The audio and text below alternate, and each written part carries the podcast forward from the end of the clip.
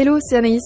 Je prends 30 secondes de ton temps avant cet épisode pour t'annoncer que j'organise le mardi 4 juin de 12h à 14h un workshop en ligne intitulé Marketing responsable, mythe ou opportunité, 5 actions pour s'y mettre aujourd'hui. Au programme, viens découvrir la réalité derrière les idées reçues et les préconceptions courantes sur le marketing responsable. Apprends à mettre en œuvre 5 stratégies concrètes pour réduire l'impact environnemental et sociétal de ton marketing et enfin, découvre comment évaluer efficacement l'impact de tes campagnes grâce à des outils et méthodes. Les places sont limitées, avec des tarifs exclusifs pour les auditoristes à 50 euros au lieu de 75. Alors inscris-toi dès maintenant pour faire la différence avec ta stratégie marketing. Le lien est dans la description de l'épisode. Allez, bonne écoute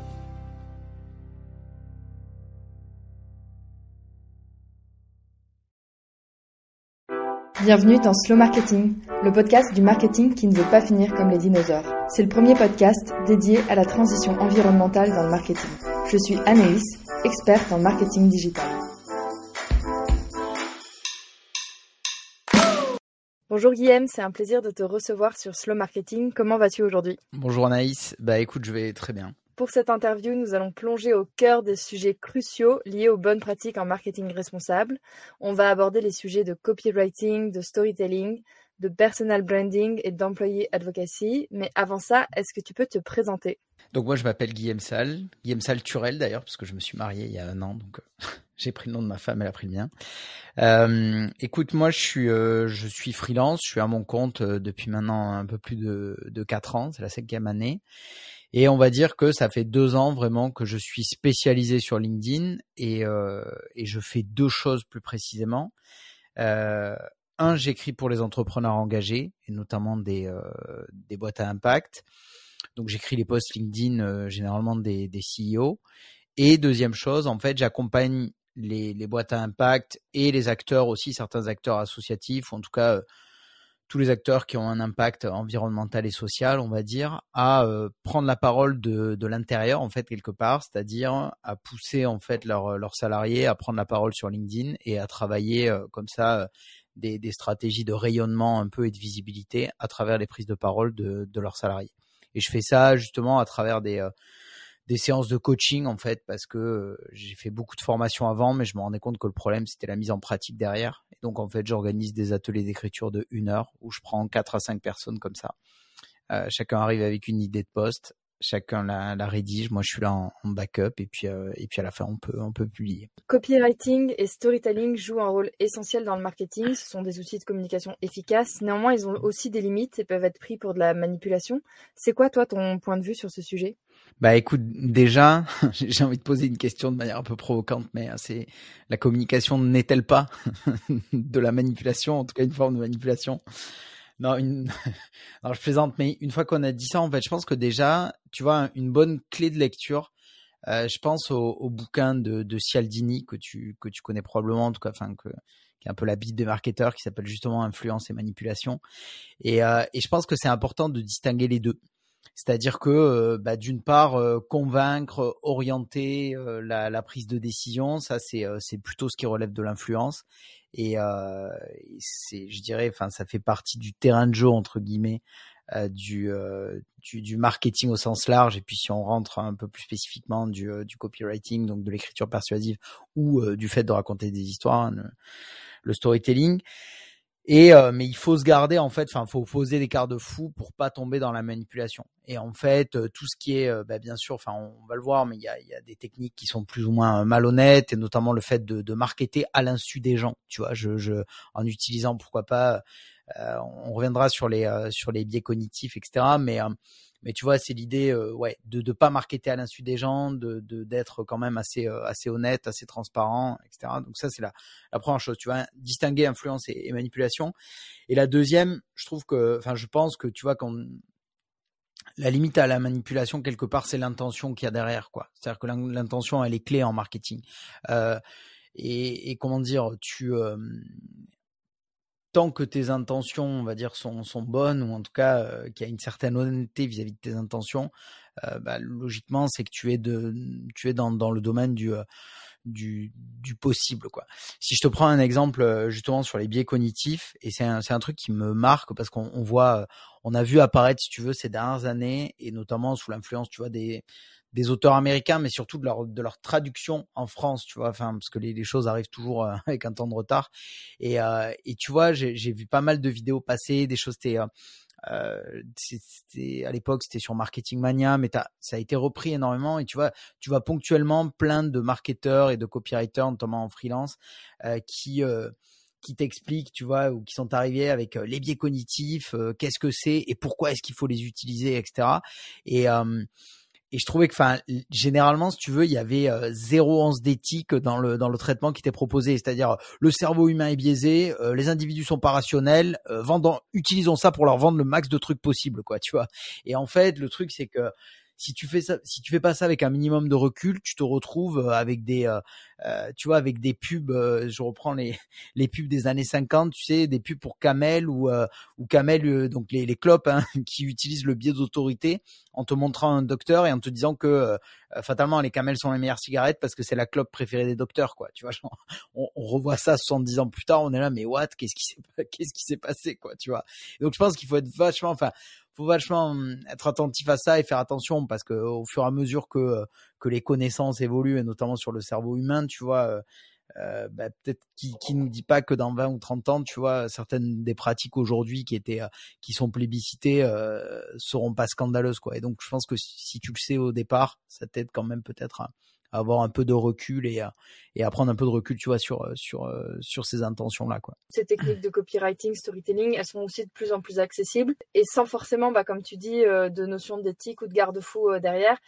Euh, comment je fais pour utiliser ces techniques-là de manière responsable en fait aujourd'hui? Bah tu vois, pour répondre pour répondre à cette question, je, je, vais distinguer un peu le copywriting euh, et, le storytelling. Parce que bon tout ce que j'ai dit en, en, introduction tu vois sur le sur l'aspect éthique l'honnêteté euh, la, la, différence entre influence et manipulation etc c'est c'est un espèce de socle de valeur tu vois de référentiel de valeur que tu as et qui, qui qui peut guider tes euh, tes décisions.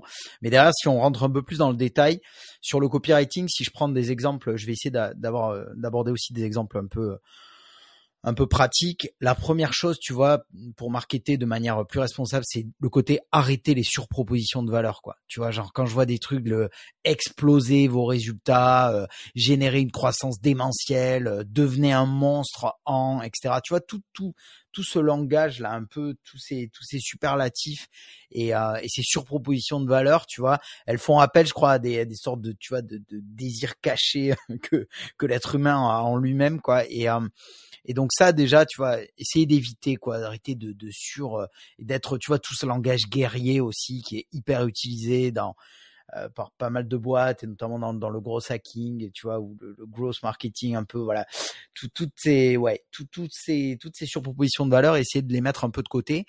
Euh, deuxième chose, même chose, tu veux sur euh, euh, tout ce qui est un peu l'utilisation aussi de mais ce qui, a été le, le, marketing et la com euh, depuis euh, depuis l'après-guerre en fait tu vois. Mais tout ce qui est le comment dire le, le champ lexical de d'un monde sans limite quoi tu vois c'est-à-dire tu sais euh, euh voilà le forfait illimité euh, le le générer des revenus infinis le etc non en fait euh, basiquement on vit dans une planète finie avec des limites planétaires et, euh, et rien n'est infini dans un monde fini quoi tu vois. Donc voilà essayer d'éviter aussi tu vois tout, tout ouais tout tout ces tout ce référentiel un peu à l'abondance qui euh, qui en fait aujourd'hui enfin dont on touche du doigt les, les limites euh, aujourd'hui quoi tu vois. Donc ça c'est des, des exemples assez assez concrets la troisième chose ça serait le côté bah, ça ça hum, ça fait référence en fait à ce que à ce que je disais d'y aller un peu mollo sur les sur les biais cognitifs. C'est-à-dire que on le sait maintenant l'être humain achète toujours sur le coup de l'émotion et, euh, et, et justifie un peu ou rationalise en fait son acte euh, a posteriori quelque part. Donc euh, ça sert à rien de souffler sur les braises quoi tu vois. Je dis souvent mollo sur le faux mot quoi tu vois genre le, le fait de, de créer un sentiment d'urgence un besoin incroyable etc tu vois la peur de bah, de faire appel en fait à des ressorts psychologiques qui sont basiques et qui sont très ancrés dans dans notre condition d'être humain quoi tu vois la peur de manquer euh, le, la peur du lendemain, quoi, tu vois, de pas savoir de quoi demain sera fait, de manquer de quelque chose, de etc. Éviter de jouer sur euh, sur ces ressorts-là. L'urgence, tu vois, susciter de l'urgence, c'est trois quarts du temps. Est-ce que j'ai besoin de cette formation, quoi, tu vois? Alors, ok, euh, certes, demain à minuit, elle elle passera de 3 à 400 euros, mais mais est-ce que j'en ai vraiment besoin aujourd'hui, quoi, tu vois? Est-ce qu'il vaut mieux pas attendre demain quitte à la payer 400 finalement. Au moins, mais voilà, bien éviter un peu, tu vois, tout ce qui est dark pattern aussi, ce genre de choses. Mais mais voilà, éviter de, jouer avec avec ces, émotions un peu, enfin avec les émotions de, ses prospects quoi. Euh, le, le fait aussi effectivement d'être honnête, mais être honnête dans le sens, je donnais un exemple très clair, c'est-à-dire euh, quand tu marketes un produit, généralement tu sais à qui il s'adresse ou un service, tu sais à qui tu t'adresses, mais tu sais aussi à qui tu ne t'adresses pas.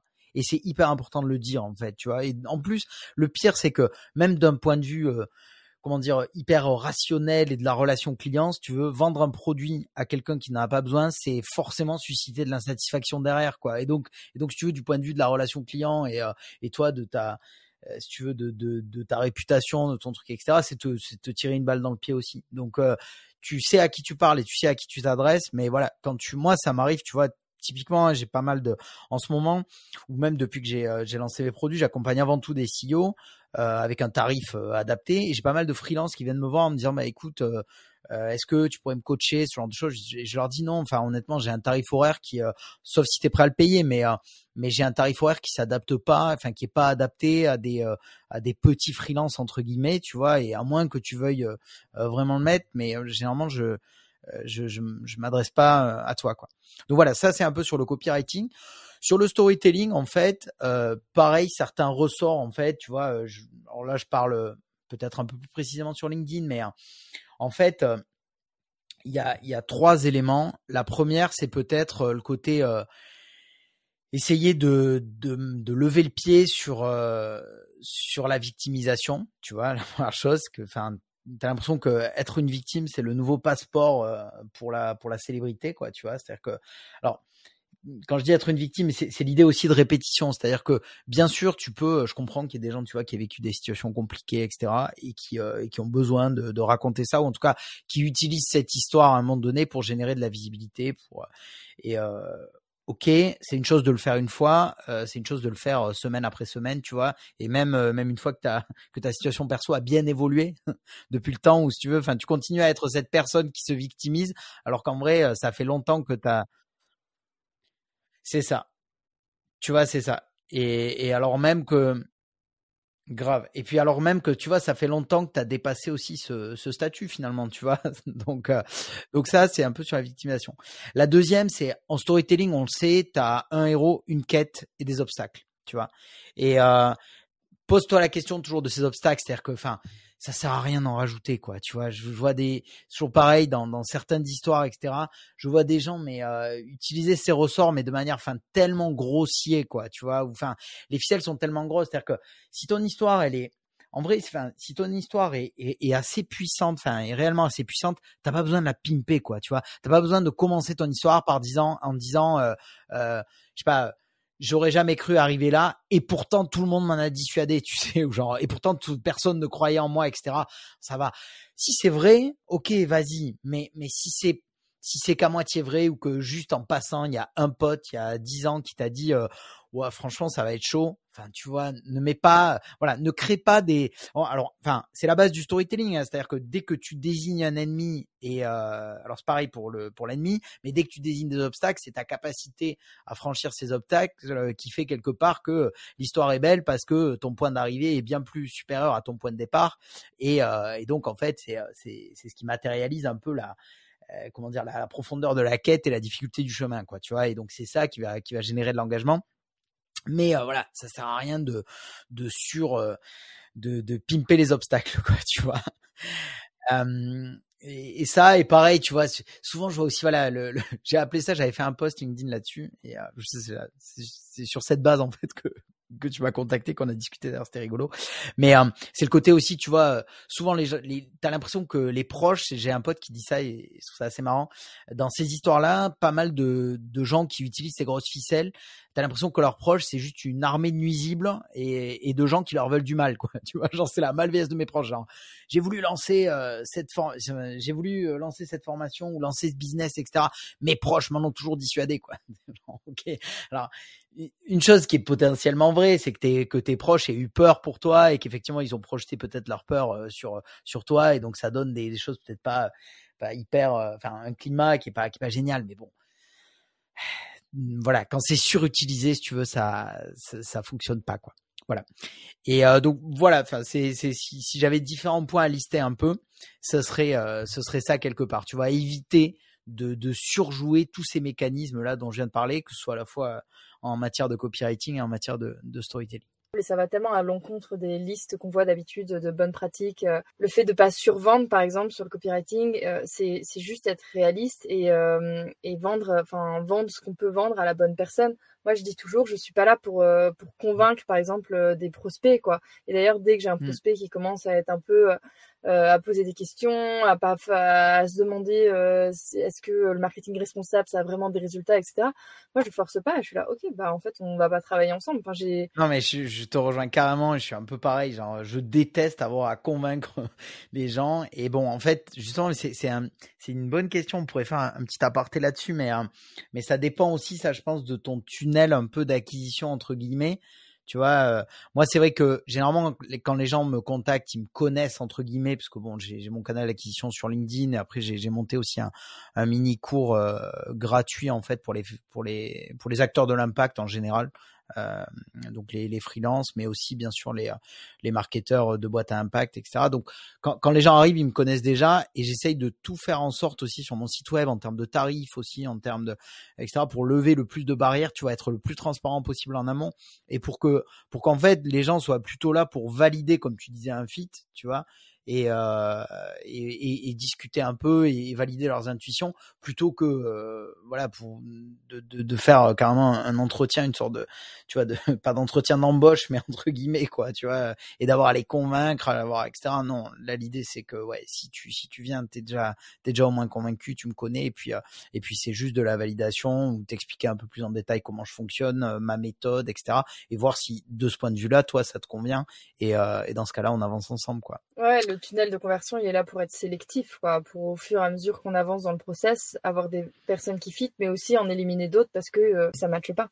Clairement. Et ça, tu vois, on, on, y reviendra aussi, mais je pense que dans le, quand tu parles de marketing responsable et euh, toutes ces valeurs-là, tout ce positionnement, etc., il doit transpirer dès le début, en fait, et à chaque étape de, euh, de ton tunnel de conversion, et notamment pour écrémer tous les gens, effectivement, euh, dont tu veux pas. Moi, c'est assez marrant, tu vois, mais quand je me suis lancé sur LinkedIn il y a un peu plus de deux ans, j'avais, j'étais pas spécialement, comment dire, je, je ciblais pas spécialement les acteurs de l'impact, et, euh, et du coup, j'avais pas une ligne édito euh, là-dessus. J'étais un peu, genre, j'étais écolo dans ma vie privée, mais j'étais un peu schizo, quoi. Tu sais, j'étais écolo dans ma vie privée, mais professionnellement, je, je, je comment dire, je, c'était pas l'image que, que je montrais. Et du coup, j'avais une strate de, de contenu assez générique entre guillemets pour un coach LinkedIn entre guillemets, tu vois. Et en fait, du coup, je me rendais compte que j'attirais des gens que j'avais pas du tout envie d'attirer, quoi, en fait, tu vois. je, voilà. Je, et, et quand, tu vois, ça a été en partie aussi suite à ce constat. Et à un moment où j'ai essayé d'aligner un peu, tu vois, mes convictions avec euh, avec mon avec mon, mon job et mon activité au quotidien. Et, euh, et c'est en allant sur des terrains, si tu veux, et, et notamment en parlant d'écologie, de justice sociale, etc. Je me suis aperçu que ça filtrait, ça filtrait terrible, quoi, tu vois. Mais tant mieux, hein, quelque part. Donc, euh, parce que de toute façon, il vaut mieux ça que que prendre que prendre des contrats avec lesquels tu vas pas te sentir aligné, qui vont euh, qui vont te faire chier ou, ou voilà, qui sur lesquels tu te diras ouais c'est moi mais c'est pas moi enfin bon tout ce qui crée un peu du, du désalignement entre guillemets et puis euh, et puis du, du paradoxe généralement c'est pas euh, quand il va à reculant euh, juste parce que il y a le chèque à la sortie c'est quand même pas c'est quand même pas super quoi. Mais bon. Manon Verbeck qui dans l'épisode 18 me parlait de marketing répulsif et que elle elle avait une mmh. identité graphique très marquée des positionnements très forts aussi dans ses posts. Et elle disait bah voilà, c'est répulsif. Il y a des gens avec qui euh, qui vont pas du tout accrocher avec ça, et je suis euh, complètement alignée avec le fait qu'ils soient mm. répulsés par ma communication parce que je ne veux pas travailler avec eux. Moi, une de mes questions euh, que je, je, voulais te poser, vu que justement toi tu travailles beaucoup sur le personal branding et aussi sur tous ces sujets euh, euh, d'impact, etc. Comment est-ce qu'on fait pour euh, rester authentique et transparent euh, dans une stratégie personal branding sans tomber bah, à nouveau dans de la manipulation ou du greenwashing ou être accusé de, de greenwashing, notamment quand une partie de notre personal branding est, est basée sur un engagement environnemental. Moi, c'est mon cas. Et je sais que euh, quand je vais poster euh, sur ce sujet-là et sur des choses qui me touchent personnellement, je suis mm. toujours un petit peu, euh, avant de pousser, d'appuyer sur publish, j'ai un petit peu un petit frisson de me dire, ok, qu'est-ce qui va me retomber dessus? On va m'accuser de quoi T'as des retours un peu là-dessus? Ouais, ben peut-être. Écoute, oui, peut-être euh, dire plusieurs choses. Euh, en fait, je je je synthétiserai peut-être ça en trois points, et puis après je les euh, je les développerai un peu chacun d'eux. Je dirais que la base c'est enfin ces trois valeurs un petit peu, c'est honnêteté, transparence et et sincérité dans l'engagement. honnêteté, alors c'est honnêteté. Moi, je j'aime bien, si tu veux, en matière de personal branding, dire comment dire euh, une des techniques que moi j'applique, c'est dire aux gens, ben, euh, définissez quatre adjectifs qui vous correspondent, que, que vous pensez incarner, enfin déjà de manière spontanée, et que vous souhaiteriez incarner auprès des gens qui vous lisent au quotidien sur LinkedIn ou euh, euh, voilà, enfin qui, qui, qui incarnerait la manière dont, dont, vous souhaitez être perçu par votre audience, hein, que ce soit sur LinkedIn ou que ce soit euh, sur votre site web, sur enfin sur sur l'ensemble de vos canaux. Et et en fait, le but de ces quatre adjectifs, c'est c'est de servir, enfin de, de constituer une sorte de boussole en fait, tu vois, en termes d'action. Et et, et à chaque fois que tu veux écrire un post ou, euh, ou que tu hésites notamment tu vois à appuyer sur publish hein, que, que que tu hésites à publier que tu hésites à commenter quelque chose à le liker etc ben pose-toi la question de savoir si tu peux le raccrocher ou si c'est compatible avec un des quatre adjectifs que tu as définis tu vois. Et, euh, et, donc par exemple si tes quatre adjectifs c'est euh, euh engagé euh, sincère je sais pas moi, euh, bagarreuse, pourquoi pas, tu vois, ou en tout cas un peu clivante, je sais pas. Mais voilà. Et à chaque fois, pose-toi la question de savoir si tu peux au moins le rattacher à un adjectif. Généralement, si tu peux le rattacher à plus d'un adjectif, t'es tranquille, vas-y, c'est bon, c'est c'est conforme à l'image que tu euh, que tu souhaites projeter, euh, qui doit correspondre à, tes engagements sincères. Mais ça, on y reviendra au troisième point. Et euh, et puis voilà. Et si jamais tu arrives à le raccrocher à, au moins un, c'est bon. Si jamais tu n'arrives à le raccrocher à vraiment aucun des quatre, ben ne le fais pas. C'est que c'est que probablement c'est pas euh, c'est pas bon quoi. Tu vois. Donc ça c'est pour l'honnêteté. Le deuxième c'est le côté c'est la transparence. Tu vois. Et je pense que les gens apprécient la transparence. De toute façon, tu vois, on peut avoir, on peut être engagé sur le plan environnemental, etc. Moi, je, j'arrête pas de dire, on n'en demeure pas moins les enfants de notre époque, tu vois. Et, euh, et ça demande un boulot de déconstruction et des efforts monstrueux. D'ailleurs, c'est la première chose que les gens viennent te dire. Hein. Ah ouais, euh, tu vois, le, classique. Euh, ah, mais t'écris des posts LinkedIn, hein, le numérique, euh, c'est 6% des émissions mondiales et c'est en augmentation, etc. Gna, gna, gna. Bon, tu vois. et donc, c'est le fait d'être à la fois transparent sur tes actions et conscient, tu vois, de, tout ça, quoi. Tu vois, oui, effectivement, ben, le meilleur moyen de d'avoir un truc à zéro émission, c'est de c'est de s'enfermer dans une grotte et de et de faire de l'autosubsistance, tu vois, de vivre dans la montagne, etc. Bon, à partir du moment où tu fais pas ça, qu'est-ce que tu fais en fait, tu vois. Et du coup, euh, c'est être conscient, être transparent à la fois, être conscient de toutes tes actions. Et ça veut dire, tu vois, euh, bah, tu produis, enfin, je donnerai peut-être l'exemple du bilan carbone, mais être conscient des ordres de grandeur, des euh, et, travailler un petit peu, un petit peu tout ça. Et après être transparent dans tes actions. Tu vois, moi, je j'avais publié, j'avais fait un post sur mon bilan carbone, tu vois, et j'étais quasiment à 4 tonnes, tu vois. Donc bon, ben, fatalement, c'est 2 tonnes, c'est 4. Et, euh, et en même temps en disant ben ouais ok ben je me chauffe au gaz j'ai acheté une maison je me chauffe au gaz euh, que ça pour l'instant euh, compliqué j'ai amélioré l'isolation euh, je fais de la cuisson passive pour mes pâtes mais, mais malheureusement ben il y a des choses qui sont plus compliquées que d'autres etc euh, et au moins tu vois cette, cette transparence là pour le fait, enfin, pour peu qu'elle aille dans le bon sens, tu vois, parce que justement, c'est, c'est, elle est positive parce que je suis à 4 tonnes, je suis pas, la moyenne est à 10, tu vois, donc euh, tu dis, ben ouais, en fait, euh, je suis euh, plus de deux fois inférieur, enfin, mon bilan carbone perso, il est plus de deux fois inférieur à la moyenne à la moyenne des à la moyenne nationale. Et du coup tu vois bon c'est toujours pas deux tonnes mais de toute façon euh, tu sais qu'il y y a une tonne c'est les services publics. Donc de manière générale si tu vas à l'école euh, tu utilises les services de santé tu truc t'es déjà une tonne. En fait de, de vivre en France c'est une tonne pratiquement avant même d'avoir une maison et, euh, et voilà. Et puis après d'être transparent en disant, ben voilà, je connais mes axes d'amélioration. Euh, voilà, moi typiquement, j'ai réduit, j'ai divisé par trois ma consommation de viande, mais je continue à manger de la viande. Voilà, mais parce que ben il y a un truc. Enfin, j'ai essayé de déconstruire plein de trucs et, euh, et parmi voilà les trucs que j'arrive, je dis pas que. Alors en fait, clairement, aujourd'hui, je, suis passé, je suis quasiment euh, on va dire que je suis végétarien pendant la semaine et euh, et je mange voilà, je mange de la viande un à deux repas par par semaine, plutôt le week-end, tu vois. c'est le côté voilà, je me fais un petit steak. j'ai réduit les quantités déjà du steak en lui-même et puis le reste du temps, j'ai j'ai vachement végétalisé mon alimentation. Mais voilà, j'ai du mal à j'ai du mal à descendre. Mais tu vois pour moi, c'est ok, tu vois. Le, ce qui est important, c'est de réduire et c'est de faire des efforts. Et à partir du moment où tu es là-dedans, tu vois, bah derrière, tu euh, et, si derrière tu es transparent, tu vois, quand, quand tu communiques dessus, bah, euh, bah pour moi, il y a, y a aucun problème, quoi. Tu vois, on est, euh, voilà, on, on, vit dans un pays développé. On sait tous que c'est difficile déjà à l'échelle individuelle. C'est difficile d'un point de vue d'un point de vue social aussi, tu vois, genre euh, si tu, ben, tu vois, on a tous des amis qui sont plus ou moins euh, euh, plus ou moins, on a tous des amis, de la famille euh, qui sont plus ou moins, euh, comment dire, impliqués dans ces démarches. Et moi, le dernier truc que j'ai envie de faire, c'est de me, c'est de me couper de mes proches ou de m'engueuler avec mes proches. Tu vois, j'ai un frangin qui habite au Canada, alors il rentre pas tous les week-ends, mais mais bien sûr, ben, une fois, deux fois par an, il rentre en France, quoi. Tu vois, bon, ben, son bilan carbone, c'est pas du tout le, lui, il est pas 4 tonnes, hein, si tu veux, mais ben, je, je, voilà, je me vois pas. je, je pense qu'on a, enfin, on a un job systémique à faire au là-dessus et moi je j'alerte ou en tout cas enfin tu vois c'est mes prises de position j'ai des prises de position un peu publiques là-dessus entre guillemets tu vois quand je poste sur LinkedIn mais dans ma j'ai pas du tout envie de me brouiller euh, avec mon frangin à cause de ça quoi tu vois donc euh, donc voilà bon transparence deuxième point je ferme la parenthèse euh, troisième point, c'est le côté, c'est le fait d'avoir la sincérité dans l'engagement, tu vois. Et euh, la sincérité dans l'engagement, c'est le côté pas surjoué, tu vois, genre le pas euh, cliver pour cliver, le buzz pour le buzz, etc. Tu vois là-dessus, enfin et sur LinkedIn, il y a une espèce de, virage là qui a été pris. J'ai l'impression depuis euh, depuis à peu près six mois, c'est l'enfer, quoi. Tu vois, j'en sais. Euh, je prends un sujet, j'essaye de trouver le truc, euh, la vision la plus radicale possible, et j'envoie, quoi. Tu vois, j'ai vu passer la semaine dernière un post. Euh, la société, la, la, comment dire, la, la sécurité sociale, c'est de la merde. ok, ben voilà. Vous avez 3000 caractères, vas-y. Et si tu veux, enfin bon, que des trucs comme ça. Je prends, je prends un sujet ultra clivant, je prends une position ultra libérale à fond, et et ouin ouin, je viens pleurer parce qu'en France, on n'aime pas les gens de droite.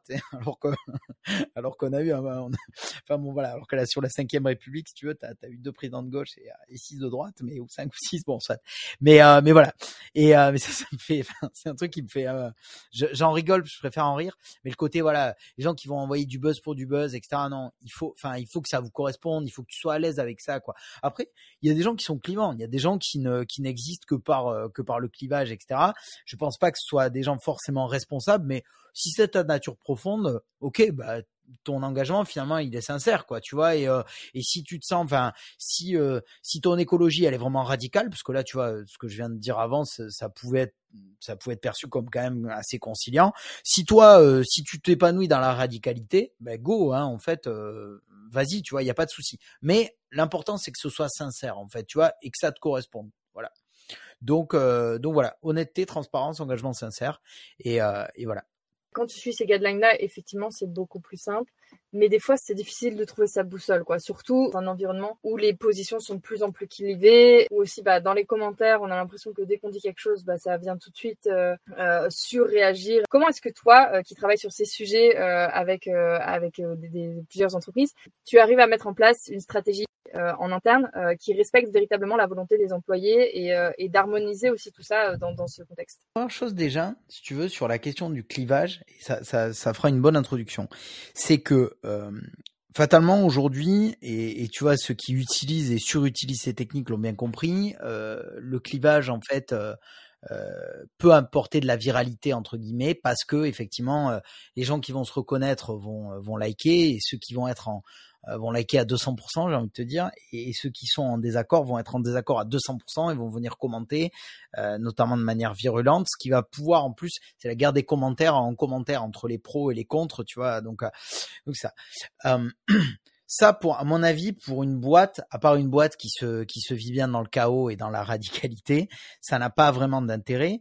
Et la meilleure la meilleure manière d'échapper à ça quelque part, euh, c'est en fait d'avoir une stratégie de contenu qui repose sur des faits, euh, de l'analyse avec euh, avec du contenu sourcé, solide, costaud, etc. Et de toute façon, tu peux pas empêcher les gens d'être d'être clivant ou d'arriver ou de débarquer en commentaire en te, traitant de mervère, si tu veux. Mais quand ils font ça sur un poste qui est déjà dans lequel tu affirmes une opinion, c'est le jeu, tu vois. Quand ils le font sur un poste qui est factuel, qui relève de l'analyse, qui est sourcé avec des données chiffrées, etc., ils se mettent eux-mêmes hors jeu. Tu vois, c'est-à-dire que euh, euh, ils répondent à des faits par une opinion. Et dans ce cas-là, tu dis, écoute, euh, enfin, on peut pas discuter. De toute façon, on peut pas discuter. Et, et leur posture, ils se mettent hors jeu mm, en solo. Donc, et donc première chose, je pense que pour une boîte, tu vois, qui qui veut pousser ses salariés à prendre la parole, etc ben moi c'est ce que je ce, que je mets en place souvent assez souvent tu vois en interne quand les gens me disent ouais mais nous on n'a pas envie de faire comme toi on n'a pas envie de s'exposer sur certains sujets etc ou on a on n'a pas envie de d'entrer dans le domaine du perso etc et je leur dis bah première chose de toute façon votre objectif c'est de développer de l'expertise et d'être perçu comme des experts. Donc à partir de là ben justement pour commencer commencer par avoir des prises de parole d'experts et donc euh, des des des postes fouillés, analytiques, avec de la avec de la donnée, de la matière, etc. C'est pas ceux qui vont marcher le plus ou le mieux, mais on s'en fout. Vous êtes votre objectif, il est pas il est pas de faire des millions de vues. Votre objectif, il est d'être perçu collectivement comme des comme des experts, comme des gens qui ont une vision, etc. Et donc première chose déjà, euh, entrer dans, enfin investir le, le, le terrain du, euh, du contenu analytique et, euh, et, sous forme de décryptage, de déconstruction, de etc. avec euh, avec des chiffres, bah déjà c'est un premier c'est un premier pas. Une fois qu'on a dit ça, euh, moi si tu veux souvent ce que je ce que je remarque en entreprise et je te le disais en, préambule, j'ai fait beaucoup de formations où les gens étaient très contents, ils prenaient euh, ils achetaient la formation, euh, je faisais deux trois demi-journées, quatre demi-journées en fonction des packages etc. J'allais même jusqu'à proposer un atelier d'écriture, tu vois pour pour les faire rentrer dans le dans, dans le bain, dans, dans le bain directement. Et, euh, et en fait, j'avais, euh, je, je, mettais toujours en place un call de suivi à un mois. Et si tu veux, un mois plus tard, j'arrivais, les gens, alors, qu'est-ce que vous avez mis en place? Et 95% du temps, euh, les retours que j'avais, c'était, oh, la formation était super, Guillaume. Et qu'est-ce que vous avez mis en place? Qu'est-ce que vous avez mis en place? 95% du temps, ben rien, si tu veux, parce que là, on n'a pas le temps, mais bon spoiler, euh, si t'as rien mis en place après un mois, euh, t'auras rien mis en place après six mois, quoi. Et, euh, et du coup, j'étais toujours, enfin, ça m'a toujours fait halluciner de cette capacité des gens à acheter des formations et à rien en faire derrière, quoi. Et une fois que j'ai vu ça, je me suis dit, attends, mais ça, c'est pas possible. Et d'où mon idée, si tu veux, de d'accompagner de l'intérieur la création de contenu et de mettre en place des, des ateliers d'écriture. Et alors, si jamais, tu vois, toujours pareil, je vais te livrer moi ma méthode un petit peu. Si tu arrives à la déployer en interne, et c'est top. Euh, bon après effectivement moi je j'aide les, les, boîtes à impact à la déployer, mais si je si je devais le faire en interne demain, qu'est-ce que je ferais? La première chose, le plus important, c'est d'avoir un peu un ou une chef de projet un peu là-dessus. Donc généralement, tu vois, ça va être le le, le CMO, la CMO ou le, la responsable de la de la com ou le responsable com. Bon, mais d'avoir un, un chef de projet identifié. Première chose. Deuxième chose, euh, il faut que cette personne identifie en interne deux trois personnes, pas plus pour commencer. Ça sert à rien de commencer à 15 000 deux trois personnes vraiment motivées, tu vois, qui ont cette volonté de prendre la parole. Euh, parce que la, règle numéro un, c'est que tu peux forcer personne et tu vas pas dire aux gens, euh, je veux que tu publies sur LinkedIn, etc. C'est le meilleur moyen de, de toute façon, un, déjà, tu peux pas forcer les gens, et, euh, et deux, de toute façon, c'est le meilleur moyen de, de n'obtenir aucun résultat. Donc, tu vas faire un peu le tour des bonnes volontés, sourcer comme ça en interne deux, trois personnes qui sont motivées, et, euh, et, généralement, tu vois, si euh, le ou la chef de projet, il faut que, il faut qu'il ou elle soit dans, dans ces personnes, quoi. Tu vois, ça c'est, c'est un peu non négociable. Et donc constituer une espèce de petite équipe, euh, de petite team, leur donner peut-être, tu vois, quelques quelques bonnes pratiques. Là, tu as plein de playbooks un peu gratuits. T'as, enfin, bah, notamment, tu vois, je veux pas faire la pub, mais tu as ma mini formation qui est gratuite pour les acteurs de l'impact en quatre emails. Tu vois, ça t'apprend comment mettre à jour ton profil, comment définir ta ligne éditoriale, etc. Donc tu te formes un petit peu à, ça en interne.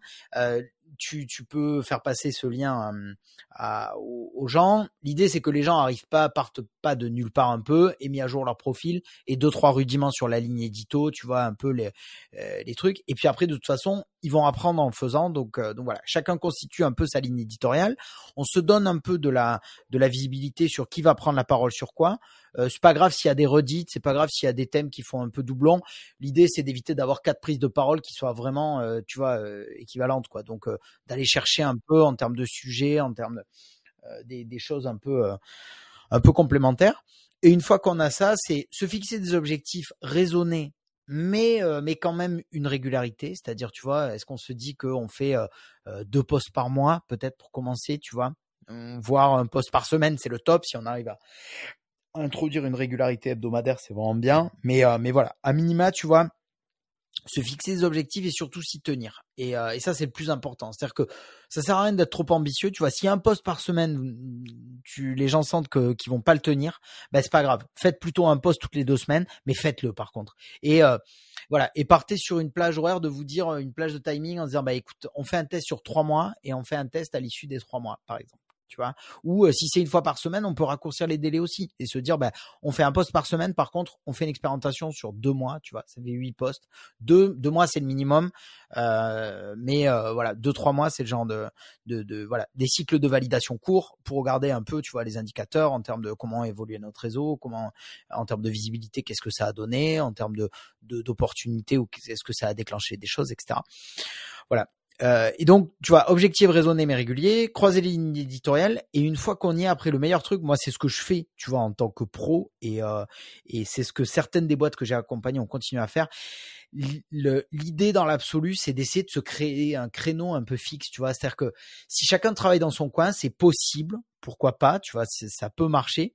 Mais sinon, moi, c'est ce que je fais, j'anime des ateliers d'écriture. C'est-à-dire, en fait, une fois qu'on a calé sa ligne éditoriale et qu'on a brainstormé un peu sur des idées de poste, ben, on se cale une heure en visio à quatre, si on est quatre ou trois, tu vois. Et en fait, pendant ce créneau-là, chacun rédige un peu son poste. Et c'est un créneau vraiment euh, dédié à la rédaction. C'est-à-dire que si le poste mérite d'être sourcé, ça suppose que ce taf-là, il soit fait avant, tu vois. Euh, si tu as besoin de lire des articles, de collecter de la donnée, de lire euh, un rapport de telle, euh, de telle ONG ou de telle de telle institution avant d'aborder le sujet, ça il faut que ce soit fait et il faut que cette heure elle soit vraiment dédiée à la rédaction.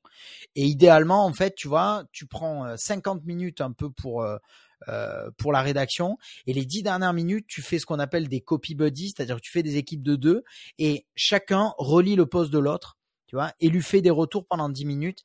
Et comme ça, à la fin de l'heure de ta session, tu as, euh, ton poste qui est prêt, euh, qui, est, chacun a son poste qui est prêt à partir. Et à partir de là, si tu veux, tu, euh, l'idée c'est pas de le poster le même jour ensemble, mais tu vois, c'est peut-être d'échelonner le, le, postal en disant, ben voilà, moi je poste aujourd'hui, toi tu postes demain, toi dans deux jours, et, et voilà. Et donc en fait, si tu arrives à faire ça par semaine, tu vois que si t'es quatre, t'as quasiment un poste par jour ouvré, tu vois, lundi à vendredi, qui part à l'échelle de la boîte, tu vois.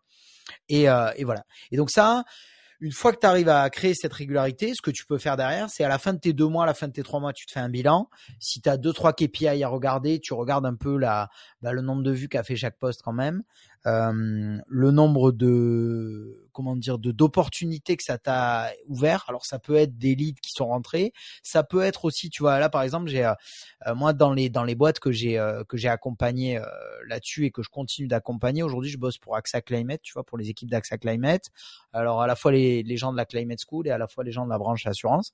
Et tu vois par exemple, ben dans les euh, dans les opportunités que ça a déclenché. Là, par exemple, il y a, y a quelqu'un au sein de la Climate qui a fait un post assez niche sur euh, sur genre la, la durabilité euh, en matière de et les, les, enjeux, on va dire, les, les enjeux en termes de, de, respect des limites planétaires de l'industrie minière et de l'extraction de certaines mines, de certains minerais, notamment liés à à, à l'électrique en fait, tu vois, donc le, le, cobalt, euh, le lithium, etc. pour pour les batteries. Et tu vois, ça a déclenché une demande d'interview dans un euh, dans un journal, euh, dans un magazine assez spécialisé, tu vois, très niche, mais un magazine, le, magazine de l'industrie minière, etc. Tu vois, donc voilà.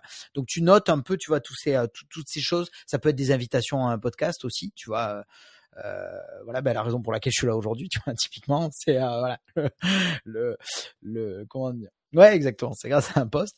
Euh, et donc, tu vois, ça, ça fait partie un peu du bilan. Et euh, donc, bien sûr, regarder si ça a généré du lead, mais au-delà de ça, est-ce que ça a généré aussi, tu vois, des demandes de partenariat, des demandes de, de la couverture presse, ce genre de choses, et, euh, et tout lister. Et une fois que tu as ça, ça peut être, si tu veux essaimer un peu en interne, tu vois, ça peut être l'occasion de, d'organiser, d'essayer d'organiser peut-être un meeting un peu plus élargi, tu vois, auprès de gens que ça intéresse en interne, et que que les gens qui ont participé à cette première expérimentation viennent présenter ce bilan, tu vois, à la fois chiffré en, en fonction de tout ce qu'on s'est dit et à la fois sur euh, sur tu vois qu'est-ce que ça leur a apporté qu'est-ce que ça leur a apporté pardon par ailleurs parce que effectivement si tu veux ces strates de, de prise de parole ben elles ont un effet positif sur la boîte, mais bien sûr, elles ont un effet positif aussi sur celles et ceux qui prennent la parole, tu vois, à titre, à titre perso, quoi, entre guillemets.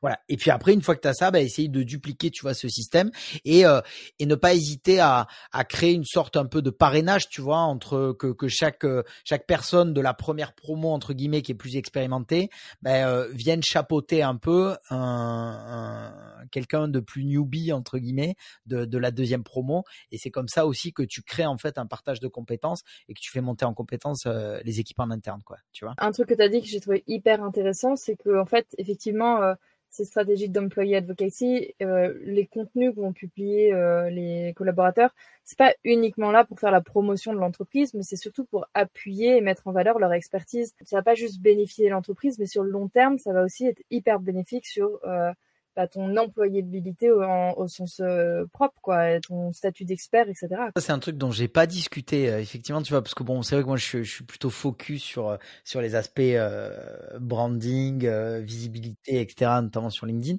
Mais ça serait rigolo, il faudrait que je fasse un sondage parmi toutes les personnes que j'ai accompagnées pour voir combien d'offres de, jobs sont tombées suite à, suite à une activité plus ou moins soutenue sur LinkedIn, tu vois. Et, mais en vrai, carrément, bah, bien sûr, de toute façon, à partir du moment où tu tu génères de la visibilité, euh, faut pas se leurrer, tu tu génères aussi de la visibilité auprès des recruteurs et, euh, et, LinkedIn reste quand même une plateforme phare, une plateforme phare pour pour les recruteurs, tu vois, et, le recrutement. Hein. donc euh, donc fatalement, mécaniquement, à partir du moment où tu, tu crées de la visibilité, enfin tu génères de la visibilité là-dessus, euh, déjà, tu remontes. Si à partir du moment où tu mets à jour ton profil avec les bons mots clés, etc., ton profil va déjà ressortir dans les requêtes des, euh, des recruteurs quand les gens cherchent à sourcer des profils dans, un secteur, dans une industrie, etc. Euh, et notamment dans l'impact, tu vois. Euh, première chose, donc tu es, visible quand tu es recherché sur certains mots-clés, première chose. Et, deuxième, tu peux remonter aussi de manière organique et, spontanément, pourquoi pas, à travers le contenu et la visibilité que, que tu acquiers. Ouais, tout à fait. Tu renforces aussi ta crédibilité et la relation de confiance avec avec tes clients. Moi, je sais que mes clients lisent, mes, enfin, beaucoup de mes clients lisent mes posts LinkedIn, la newsletter ou écoutent le podcast. Et j'ai souvent des retours de ah j'ai lu ton post la semaine dernière, euh, ça m'a bien parlé. Euh, je vois que on a fait euh, effectivement, on a utilisé cette même stratégie en interne. Je trouve ça top, etc. Mm. Enfin, ça renforce aussi ton statut d'expert, quoi. Donc en général, c'est c'est tout bénéfique. C'est peut-être le, le, truc le plus sous coté et, et, ce que personne n'a présent en tête, c'est-à-dire que tu vois, et notamment pas mal de startups. Moi, on va dire que le, le mon cœur de cible entre guillemets ou le, le le, segment sur lequel j'ai le plus de clients aujourd'hui, c'est les, les, startups et, et, les boîtes à impact, donc des des boîtes assez jeunes, si tu veux, en, euh, qui sont assez dynamiques, mais qui, qui ont entre 20 et 40, 50 salariés, tu vois. Et euh, sur ce segment-là, j'ai pas mal de, de, de CEO aussi qui me contactent, tu vois, euh, en mode lead entrant, quoi. On a vu ce que tu fais, c'est cool. Est-ce qu'on peut, est-ce qu'on peut se parler? Et et les trois quarts de ces gens sont obnubilés par par les leads, par l'acquisition, en fait, tu vois. Et quand ils quand ils te parlent et, et, et en fait, je leur dis souvent, enfin, le, le ne, ne négligez pas le, la, la, puissance de réassurance aussi de, de LinkedIn et notamment pour tous les gens qui bossent en B2B. Tu vois, j'ai des startups en B2B qui viennent me voir et je leur dis mais attendez justement vous avez déjà fait un, vous, avez déjà un peu fait vos preuves, sorti un MVP, vous avez un premier produit qui tient la route, etc. Vous avez un nombre de clients, euh, euh vous générez du chiffre, vous avez des clients, etc. Euh, communiquer sur LinkedIn et publier euh, et publier sur LinkedIn, c'est aussi important pour rassurer ces gens-là en fait et euh, et, et, fidéliser en fait et, euh, et voilà. j'ai plein d'exemples là-dessus pour le coup de clients que j'accompagne qui ont des retours comme ça en me disant euh, punaise depuis que je m'assieds en salle de enfin dès que je m'assieds en, en, salle de réunion ou dès que je rencontre des gars en meeting client ou ce genre de choses, à chaque fois j'ai droit à une petite réflexion euh, soit positive, soit un petit chambrage, mais mais qui sous-entend que les gens te lisent en fait, tu vois. Et, euh, et, et, voilà, et sur certains clients, c'est, c'est hyper important quand même de faire de la réassurance, quoi, tu vois. Donc euh, ça c'est le truc le plus sous coté, mais euh, mais qui pour le coup euh, existe bel et bien, ouais, tout à fait. Guillaume, si je te dis slow marketing, tu penses à quoi? Euh, Bah écoute, c'est une très bonne question, mais je pense qu'en fait que tout ce que j'ai dit, tu vois, jusqu'ici, et notamment, tu vois, les, les, les trois points, tu vois, honnêteté, transparence, engagement sincère, ça, et, et, que je compléterai par le fait de ralentir, tu vois. Euh, donc si t'as, si t'es honnête, si t'es transparent, si t'as un engagement sincère et une volonté aussi de, de ralentir à des moments, tu vois. Et alors ralentir c'est toujours pareil, je pense que on, on va pas, on n'a pas trois heures donc on va pas parler de décroissance, mais, euh, mais toute façon, enfin, je pense qu'il y a, certaines activités qui sont amenées à, décroître par la par la force des choses et qui sont amenées à décroître par la, force des choses. il y en a certaines qui effectivement vont être amenées à, à croître, mais mais de toute façon, je veux dire, on a besoin de, on a besoin de manière générale de ralentir sur pas mal de trucs. Et, euh, et, et, pour moi, le slow marketing, tu vois, là-dessus, c'est celui qui est honnête, qui est transparent, qui est sincère, mais qui aussi ne, ne pousse pas au superflu, quoi. Tu vois. Et, et ralentir, ça aussi, c'est, c'est questionner nos besoins, questionner ce, est-ce que j'ai besoin, tu vois, d'aller faire cet enterrement de vie de garçon, euh, euh, je sais pas moi, en Pologne ou en Hongrie ou en machin, alors que je peux, je peux faire euh, dans, dans la ville d'à côté, tu vois, ou, ou, même pourquoi pas dans ma ville en plus, tu vois, genre, je, je, moi je milite pour des pour des vacances ultra locales comme ça. Je suis sûr que tu peux t'organiser euh, euh un EVJF ou un, EVG dans ta propre ville en faisant le tour de, je sais pas moi, cinq bistrots euh, que t'as jamais, dans lesquels t'as jamais mis un pied et sur une thématique un peu précise, un peu particulière, ou tu vois, ou, cinq bistrots dans lesquels spontanément t'aurais jamais mis les pieds quoi tu vois. Et, j'en sais rien tu vois c'est une idée c'est une idée de idée de start-up non je plaisante mais, tu vois en fait l'aventure elle est vraiment elle est vraiment au coin de la rue quoi. Et, et ça euh, je pense qu'en ralentir tu vois c'est ça aussi c'est questionner nos besoins et essayer de à des moments de de, de réduire aussi ou de de d'enlever un peu nos mauvais réflexes qui sont nos mauvais réflexes carbonés tu vois qui sont ouais on fait un EVG génial on va aller à Cancun quoi. Ben non en fait pas du tout quoi tu vois.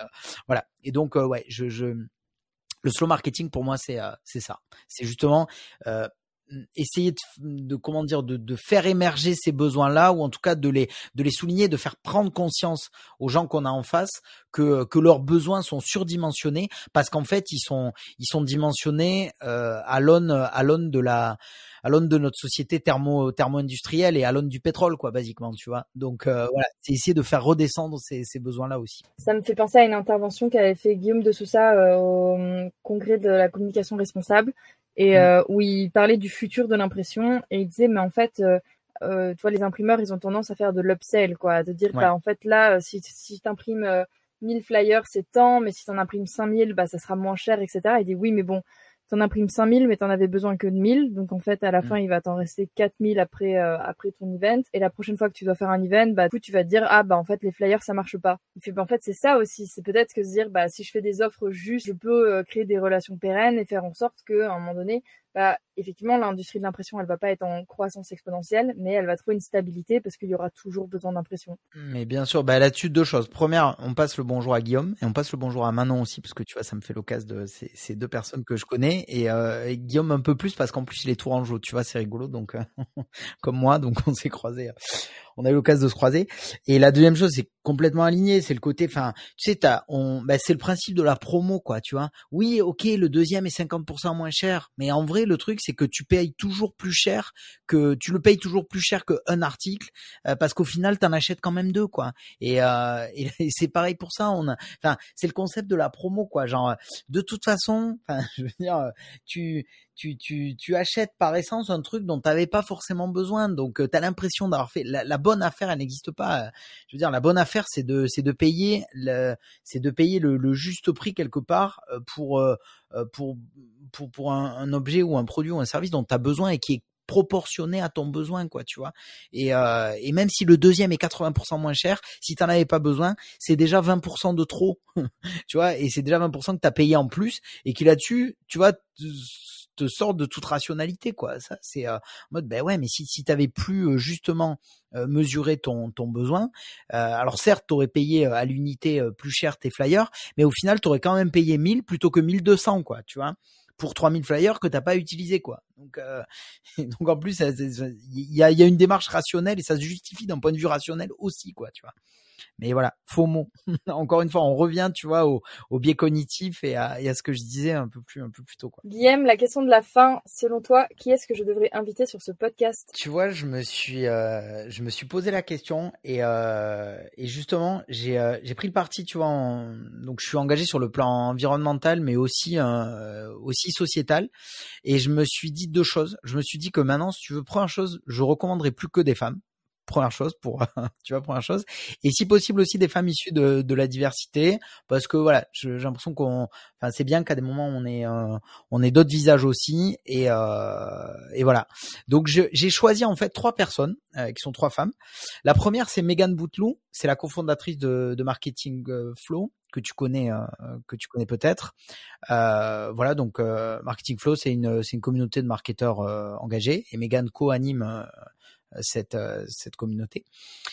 Euh, première chose, et donc je pense que pour discuter de tous ces sujets, tu vois, euh, je pense que c'est la personne aussi indiquée.